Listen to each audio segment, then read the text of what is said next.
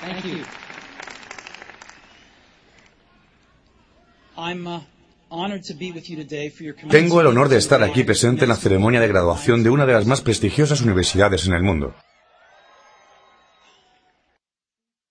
Uh, I never graduated from college. A decir verdad, esto es lo más cerca que estuve jamás This is the closest de una graduación universitaria. Hoy deseo contarles tres relatos acerca de mi vida. Eso es todo, nada del otro mundo. Simplemente tres relatos. El primer relato es acerca de unir los distintos puntos.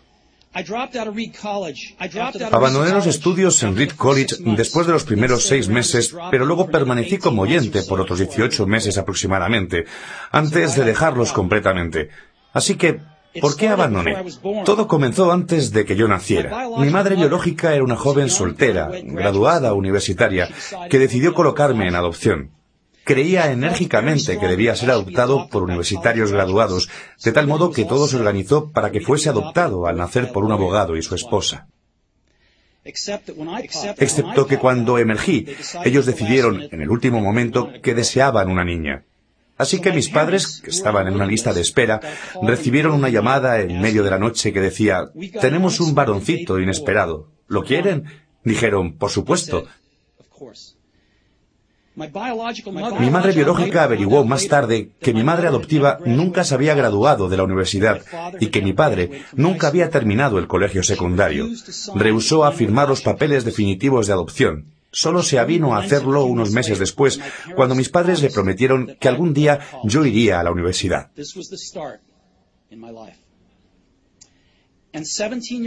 Y 17 años más tarde fui a la universidad.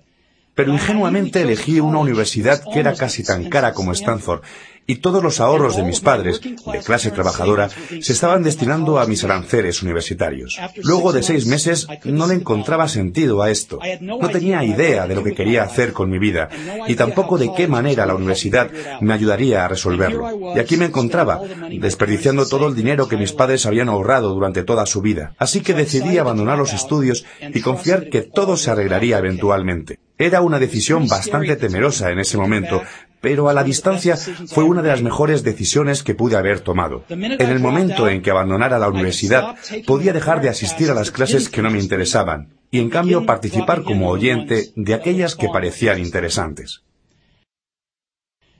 No todo fue romántico. No tenía un dormitorio, así que dormía en el piso de las habitaciones de amigos. Devolvía las botellas de gaseosa para obtener los cinco centavos de depósito para comprar comida y caminaba las siete millas a través de la ciudad cada domingo por la noche para recibir una buena comida una vez por semana en el templo Hare Krishna. Me encantaba y mucho con lo que tropecé más adelante, como consecuencia de hacerle caso a mi curiosidad e intuición, resultó no tener precio después. Déjenme darles un ejemplo. Reed College en ese momento ofrecía quizá el mejor aprendizaje de caligrafía del país. En toda la ciudad universitaria, cada cartel, cada etiqueta en cada cajón era caligrafiado a mano de una manera bellísima. Dado que había abandonado los estudios y no tenía que asistir a las clases normales, decidí tomar un curso de caligrafía para aprender cómo se hace eso. Aprendí acerca de los tipos de letras, cómo variar la cantidad de espacio entre diferentes combinaciones de letras, todo aquello que hace que la admirable tipografía sea grandiosa. Era hermoso, histórico, artísticamente sutil, de un modo que la ciencia no puede captar, y yo lo consideraba fascinante. Nada de eso albergaba siquiera la mínima esperanza de alguna aplicación práctica en mi vida. Pero diez años más tarde, cuando estábamos diseñando la primera computadora Macintosh, todo volvió a mi mente. Y lo volcamos todo en la Mac. Era la primera computadora con bellísima tipografía. De no haber asistido a ese único curso universitario, la Mac no hubiera tenido nunca tipos de letras múltiples o fuentes espaciadas proporcionalmente. Y dado que Windows simplemente copió a Mac, es posible que ninguna computadora personal las hubiera tenido.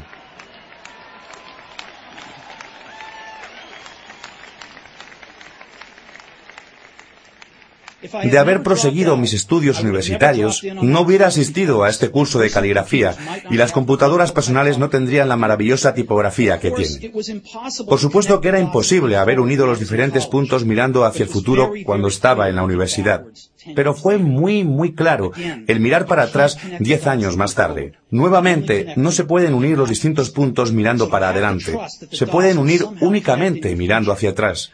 Así que deben confiar que de alguna manera los puntos se unirán en el futuro. Deben confiar algo en sus agallas, el destino, la vida, el karma, lo que sea. Este enfoque no me ha traicionado nunca e hizo toda la diferencia en mi vida.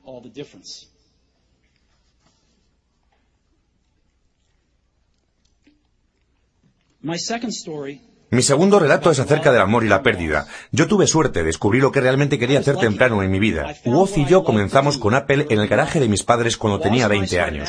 Trabajamos duro y en 10 años Apple creció de ser una empresa compuesta por nosotros dos en un garaje a una empresa de 2.000 millones con más de 4.000 empleados. Habíamos lanzado nuestra creación más refinada, Macintosh, un año antes y yo acababa de cumplir 30. Y después me despidieron. ¿Cómo se puede ser despedido de la empresa que uno inició? Pues a medida que Apple crecía, contratamos a alguien que yo pensaba que era sumamente talentoso para dirigir la empresa conmigo, y durante el primer año o más las cosas anduvieron bien. Pero luego nuestras visiones acerca del futuro comenzaron a diferir, y eventualmente tuvimos una disputa. Al tenerla, los accionistas le apoyaron a él, así que a los 30 estuve fuera. Y bien afuera. Aquello en lo que me había concentrado durante toda mi vida adulta había desaparecido y fue devastador.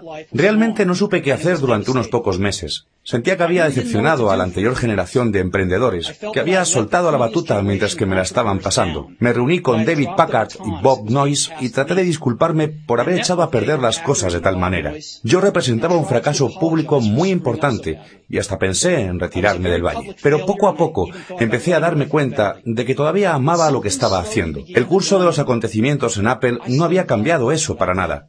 Había sido rechazado, pero aún amaba lo mío. Así que decidí empezar de nuevo. No me di cuenta entonces, pero resultó que el hecho de haber sido despedido de Apple fue lo mejor que me pudo haber pasado. El peso del éxito fue reemplazado por la facilidad de convertirme en un principiante una vez más, con menor certidumbre acerca de todo. Me dio rienda suelta para ingresar en uno de los periodos más creativos de mi vida. Durante los siguientes cinco años, inició una empresa llamada Next, otra empresa llamada Pixar y me enamoré de una maravillosa mujer que se convertiría en mi esposa. Pixar llegó a crear el primer largometraje animado por computadora en el mundo, Toy Story, y en la actualidad es el estudio de animación más exitoso a nivel mundial. En un giro destacado de acontecimientos, Apple adquirió Next, volví a Apple y la tecnología que desarrollamos en Next está en lo más recóndito del renacimiento actual de Apple. Y tenemos, Lauren y yo, una maravillosa familia juntos. Estoy seguro de que nada de esto hubiera pasado de no haber sido despedido de Apple. Fue un trago amargo, pero creo que el paciente lo necesitaba. A veces la vida golpea en la cabeza con un ladrillo. No pierdan la fe. Estoy convencido de que lo único que me mantenía en curso era que amaba lo que hacía. Deben encontrar lo que realmente les apasiona, y esto es tan cierto respecto del trabajo como lo es respecto del amor. El trabajo les llenará una parte importante de sus vidas, y la única manera de sentirse realmente satisfecho es realizar lo que consideran un gran trabajo. Y el único modo de realizar un gran trabajo es amar lo que uno hace. Si no lo han encontrado aún, sigan buscando, no se conformen. Así como sucede con todos los asuntos del corazón, sabrán cuando lo hayan encontrado. Y así como sucede en cualquier gran relación, mejora más y más a medida que transcurren los años. Así que sigan buscando hasta que lo encuentren. No se conformen.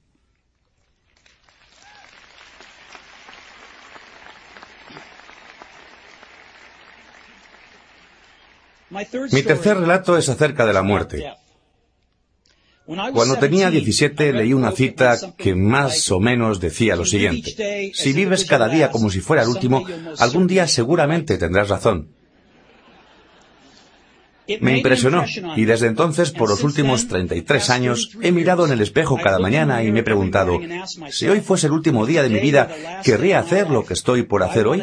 Y cada vez que la respuesta ha sido no durante demasiados días seguidos, sé que debo cambiar algo. El recordar que estaré muerto pronto es la herramienta más importante que he encontrado para ayudarme a tomar las grandes decisiones en la vida. Porque casi todo, todas las expectativas externas, todo el orgullo, todo el temor a la vergüenza, o al fracaso, todas esas cosas simplemente desaparecen al enfrentarse a la muerte, dejando solo lo que es verdaderamente importante. Recordar que uno va a morir es la mejor manera que conozco para evitar la trampa de pensar que hay algo por perder. Ya se está indefenso. No hay razón alguna para no seguir los consejos del corazón. Me diagnosticaron un cáncer hace un año aproximadamente. Me practicaron una tomografía computada a las siete y media de la mañana y claramente mostraba un tumor en mi páncreas. Yo ni sabía lo que era el páncreas. Los médicos me dijeron que este era seguramente un tipo de cáncer incurable y que no llegaría a vivir más de tres a seis meses. Mi médico me aconsejó ir a casa y arreglar mis asuntos, que es el código médico para prepararse para morir. Quiere decir que hay que tratar de explicarles a los hijos todo aquello que pensaba que iba a tener diez años para contarles en pocos meses. Significa asegurarse de tener todo puntualmente arreglado, de modo que sea lo más fácil posible para la familia. Significa empezar a decir adiós. Pasé el día entero con ese diagnóstico. Luego por la tarde me realizaron una biopsia en la que introdujeron un endoscopio por la garganta a través del estómago y hasta los intestinos, pusieron una aguja en mi páncreas y retiraron algunas pocas células del tumor. Estaba sedado, pero mi esposa, que estaba allí, me dijo que cuando vieron las células, bajo el microscopio, los médicos comenzaron a gritar porque resultó que era una forma muy rara de cáncer pancreático que se cura mediante cirugía. Me realizaron la cirugía y estoy bien ahora.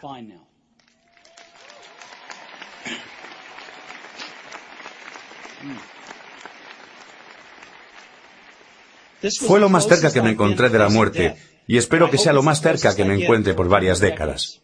Habiendo pasado esto, les puedo decir lo siguiente con un poco más de seguridad, que cuando la muerte era un concepto útil pero puramente intelectual. Nadie quiere morir. Aún la gente que quiere ir al cielo no quiere morir para llegar allí. Y sin embargo la muerte es el destino que todos compartimos. Nadie ha logrado escapar, y así es como debiera ser, porque la muerte es muy probablemente la única mejor invención de la vida. Es el agente de cambio de la vida.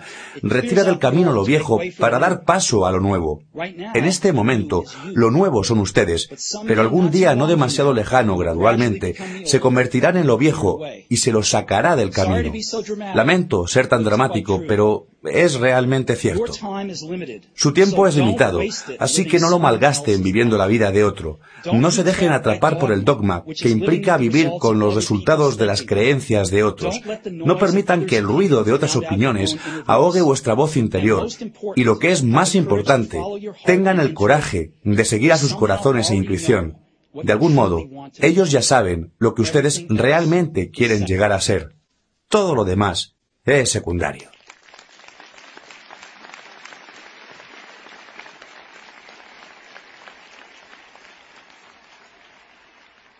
Cuando era joven, existía una publicación maravillosa llamada The Whole Earth Catalog, que era una de las Biblias de mi generación. La había creado un sujeto llamado Stewart Brandt, no demasiado lejos de aquí, en Menlo Park, y le transmitió su toque poético. Esto sucedía en los últimos años de la década de 1960, con anterioridad a la publicación mediante computadoras personales y de escritorio, así que todo se llevaba a cabo con máquinas de escribir, tijeras y cámaras Polaroid. Era una clase de Google en edición rústica, 35 años antes de la aparición de Google. Era idealista y desbordante de herramientas prolijas e ideas importantes. Stewart y su equipo publicaron varias ediciones de The Whole Earth Catalog y luego cuando habían cumplido su ciclo publicaron una edición final. Esto sucedía a mediados de la década de 1970 y yo tenía la edad de ustedes. En la etapa de la edición final había una fotografía de un camino rural a primera hora de la mañana, del tipo de ruta que ustedes caminarían si fueran tan aventureros. Debajo de la foto aparecían las siguientes palabras. Si no se tiene avidez por el conocimiento, no se conocerá el éxito. Era su mensaje de despedida al anunciar el fin de la publicación. Si no se tiene avidez por el conocimiento, no se conocerá el éxito. Y siempre he deseado eso para mí. Y ahora que ustedes se gradúan para empezar de cero, deseo eso para ustedes. Si no se tiene avidez por el conocimiento, no se conocerá el éxito.